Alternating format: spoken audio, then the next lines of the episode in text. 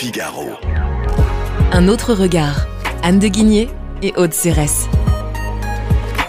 Bonjour Anne de Guigné. Bonjour Aude Cérès. Dans votre chronique Un autre regard cette semaine, vous revenez sur la régulation européenne de l'intelligence artificielle, un sujet omniprésent et préoccupant. Oui, on parle beaucoup d'intelligence artificielle et l'actualité de la semaine dernière, c'était que les eurodéputés ont voté un impressionnant projet de régulation de ces intelligences artificielles. Dans les colonnes du Figaro, Thierry Breton, le commissaire européen, s'est félicité. L'Europe n'a pas attendu pour réguler l'intelligence artificielle, a-t-il affirmé. J'étais assez frappé parce qu'en fait, depuis dix ans, Bruxelles n'attend pas. Bruxelles a choisi ses combats. Sur le créneau de la régulation, l'Europe est toujours en avance. RGPD, Digital Service Act, DSA, Data Governance Act, DGA, Data Act, Digital Market Act, DMA. Donc vague d'innovation après vague d'innovation, les services de la Commission sont sur la brèche afin de protéger les 450 millions d'utilisateurs européens d'éventuels abus opérés par les géants du numérique que nous connaissons bien, donc principalement Google, Amazon ou Meta. Et a priori, Anne, il faut plutôt s'en féliciter. Non, bien sûr, et avoir mis sur pied si rapidement un tel arsenal relève du tour de force. Compte tenu des dérives potentielles de l'IA, on ne peut en effet que s'en féliciter et applaudir la dextérité de la Commission. Reste que la victoire laisse comme un goût amer. Devenir le champion du monde de la régulation du numérique sans avoir donné naissance à aucun des acteurs principaux ressemble à un triste lot de consolation. Le débat français autour de l'attaque sur les géants du numérique suscitait la même perplexité. Vous vous rappelez, c'était le grand objectif de Bruno Le Maire ces dernières années, de taxer ces fameux géants américains. N'aurait-il pas fallu orienter toute l'énergie politique déployée en vain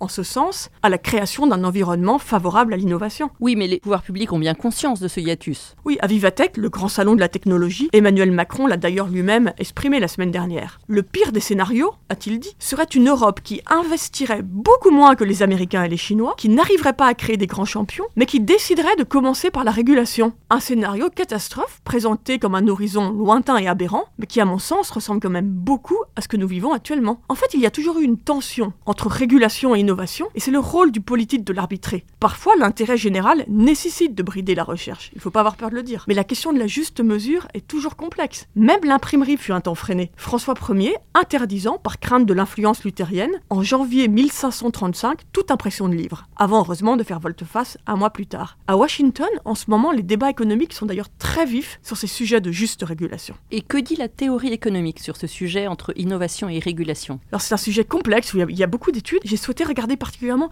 une étude française qui date de quelques années, qui est récente. Elle a été écrite par trois économistes, dont le professeur au Collège de France Philippe Aguillon. Et cette étude exploite le fait qu'en France, à partir de 50 salariés, les obligations légales pour les entreprises se trouvent démultipliées. Donc les économistes comparent les entreprises des deux côtés du seuil, juste avant 50 salariés et juste après. Grâce à cette comparaison, les auteurs démontrent les effets négatifs de la réglementation sur l'innovation incrémentale, c'est-à-dire sur l'amélioration continue des produits et services. Mais ils notent aussi qu'une économie plus réglementée peut avoir moins d'innovation, mais lorsque les entreprises innovent, elles ont tendance à basculer vers la clôture avec des percées plus radicales. Ce qui veut dire en fait que vous avez moins d'innovation au continu, mais quand il y a innovation, ce sont des innovations beaucoup plus radicales. Par exemple, les entreprises créent un nouveau service, un nouveau produit. Elles basculent vers la clôture, donc elles créent quelque chose de neuf. Donc dans ces conditions, reste à espérer que le paquet de textes européens incite ainsi les entreprises à réaliser cette fameuse bascule vers la clôture. Merci Anne de Guigné et à la semaine prochaine. Et je rappelle qu'on peut lire votre chronique sur le Figaro.fr et dans les pages du quotidien.